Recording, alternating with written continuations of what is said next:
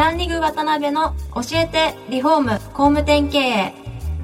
この番組はリフォーム工務店業界に特化した経営コンサルティング事業を手掛ける株式会社ランリグの代表渡辺翔一が住宅業界の経営者や幹部の方を毎回ゲストにお招きし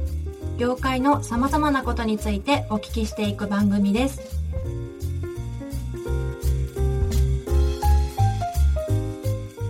皆さんこんにちは。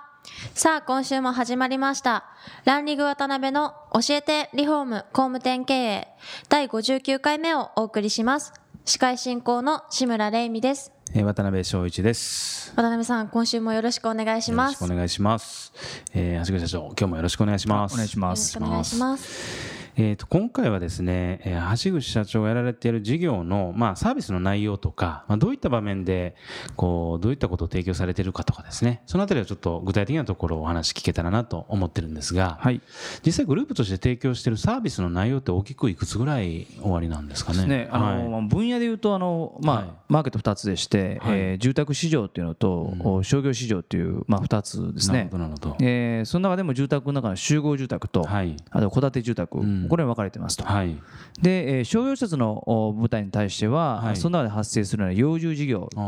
ですね、まあ、配りをしたりとか、なるほどなるほど。えーまあ、物を運ぶといううものですけども、はい。えーこういった事業と、うんうんあとはあーいわゆる建装事業といって、はい。えーいわゆる店舗作りですね、うんうんういうものを請け負うという事業と、あとは組み立て、うん。えーですね、特にまあ家具、えースチール家具であったりとか、えー木製家具の組み立て工事、こういったものをおやっていったりとかですね、えーまあ、そういうこう重機の据え付けとかそういったこともやってるチームがあると、これは商業ですね。なるほどなるほど。で住宅に関しては、えー大きくで4つなんですけども、はい。えー補修事業保守事業。というものと、はい。えー点検検査事業、うんうんうん。それからアフターメンテナンスなんかのですね、えーいわゆるうアフターメンテナンスサービス事業、うんうんえーというものとあとは施工サービスといってですね、はい。えーまあ、そういったアフターで生じたような、あーまあ、簡単に言いますと、まあ、ちょっとした工事ですね。なるほどなるほど。小工事を、うん。えー手掛けるような事業、まあ、こういったことをやってます。そういう一個一個のそれこそね施工サービスであったりとかあと点検サービスであったりとかっていうのは、基本的にはそのハウスメーカーさんとかの下請けというかそのアウトソーシングとして受けられてるってことそうですね、もう完全にそういった意味では、うん。我々自体が主体となるとかですね、はい。B2C の事業でなくて、うん。あくまで、まあえーお客さんははい。法人さんがほとんどで、のえーそこからまあいわゆる施工依頼を、受けて請け負っているような事業がまあほとんどになりますね。なるほどね、実際規模的にはあれなんですがやっぱり少し大きめの会社さんが今現状は多いんですか？そういう。まああのー会社さんとしてはもう、まあ、大きい会社さんから、はい。まあ、それこそ地場でですね、うん。えーやってらっしゃるまあ、ブティックみたいな会社までさまざ、まで、はい。まあ、取引先っていうのはですね、えーちょっとあのちゃんとした数っていうのは実は見たことがないんですけども、はい。まあ、少なくとも常時4000社ぐらい、4000社、はい、ぐらいの取引がああると。うん。でその中でまあ見てみますと、おだいたいまあ取引の大きいところっていうのは大手の、はい。えーハウスメーカーであったり、うん。あとは、えービルダーですね、はい。えーそれから建材メーカうん。ー、この辺りも圧倒的に多くて、うん。でまあ、商業施設の方でいうと、いわゆるはい。転送会社ですね、おー。店舗内装会社、うん。この辺りのおいわゆる大手どころは、まあ、ほとんどが取引先になっているという形になりますね。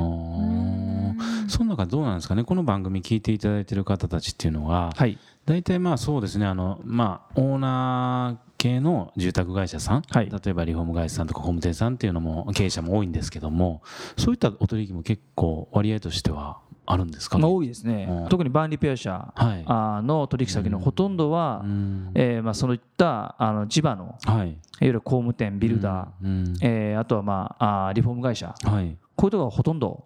なりますんで。なるほどなるほど、えーまあ、日々、いろんな現場の方にですね、はい。えーまあ、バーンリペアのサービスうん。がまあ行ってるという状況ですね。うん。そういった会社さんのどういうこう部分を受け割れることが多いんですか？アフターアフターですか？えー、と一つはですね、あのもう単純にまあリリペア工事なんですけども、はい。まあ、あの住宅作ってるうん。中で、まあ、内装工事が中心ですけども、はい。おーまあ、工事関係者の人たちがつけた、はい。まあ、傷、まあ、これ、図らずもですね、うんうんビスを揉んだんだけど、位置が違ったとか、うんあーあとは、まあ、あートンとこう工具をですねはい。傷つけて、サッシをへこましてしまったとか、うん。まあ、こういったものが機器たちの前にチェック、まあ、検査を受けたときにですね、はい。えーどうしても指摘に上がってくると。うん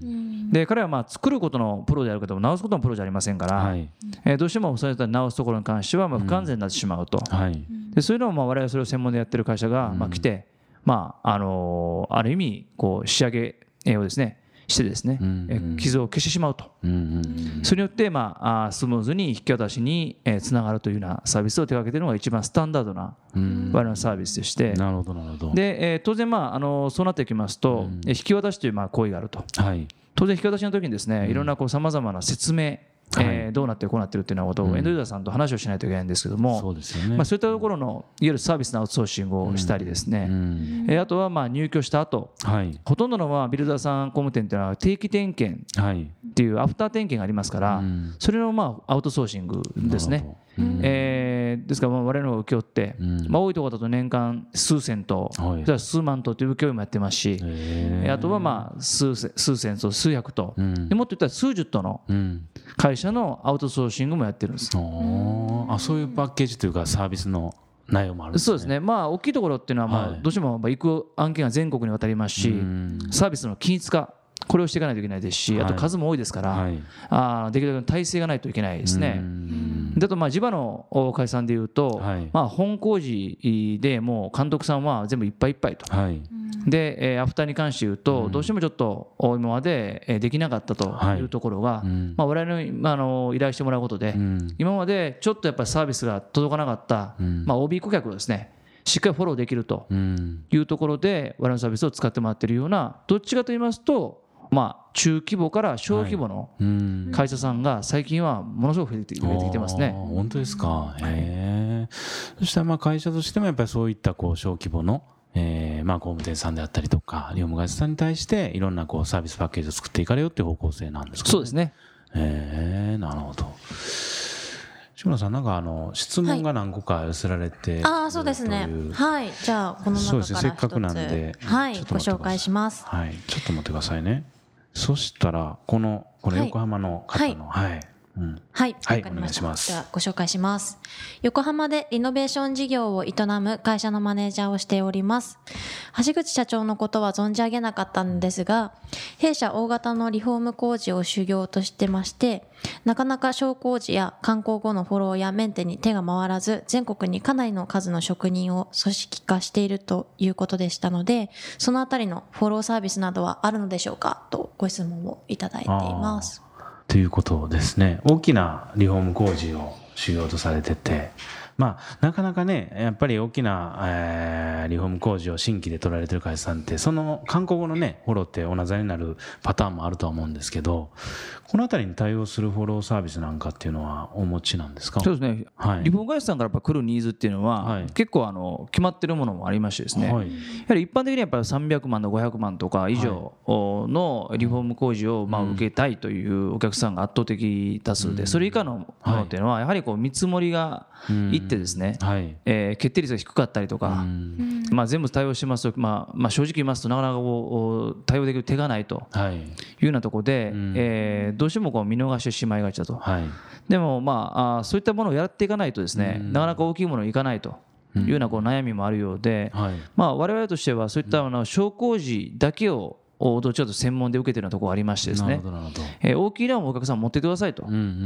逆に言うと煩わしい、はい、えー、まあ、小さいものに関しては我々の方に依頼してくださいということで、まあ、完全な住み分けができると、はいはいはい、で、えーまあ、商工事我々は、まあ、小口でも、まあ、収益を上げるための体制を持ってますから、はい。極力も最近は見積もりというものですね、はい、えー、まあ、ほとんどまあ写メっていうんですかね、うんうんうん、ああいったもので撮って、えー、写写真を撮ってもらえば、はい、それを送っていただいて見積もりいかなくても料金出せるというのも増えてきてますから。なるほどなるほど、えー、それでの対応で、うん、えー、賄っていくと、まあ、同時にアフターサービスになってきますと、まあ、先ほど申し上げた通り、まあ、定期点検を我々にも依頼いただければ、はい。えーまあ、御社になり変わってですね、うん、えー、しっかりお客さんをフォローしていくという体制を築けますんでこれはもうあの純粋に、はい、えー、今度お邪魔してご説明しますよという感じですね。なるほどなるほど、はい、え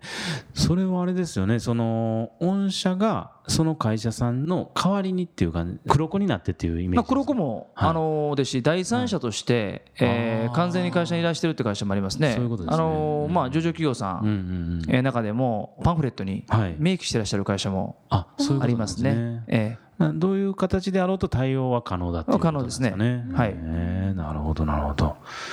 はい、横浜でリノベーション事業を営むマネージャーさん、大丈夫だったでしょうか？今度お伺いしていただけるみたいなんで。ちょっと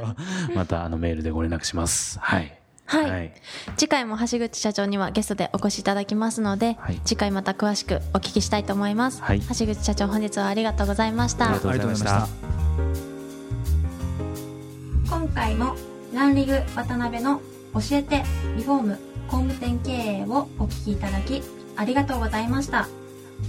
番組では渡辺や住宅業界の経営者幹部の方へのご質問を募集しています。ウェブサイトランリグにあるお問い合わせフォームよりお申し込みください。お待ちしています。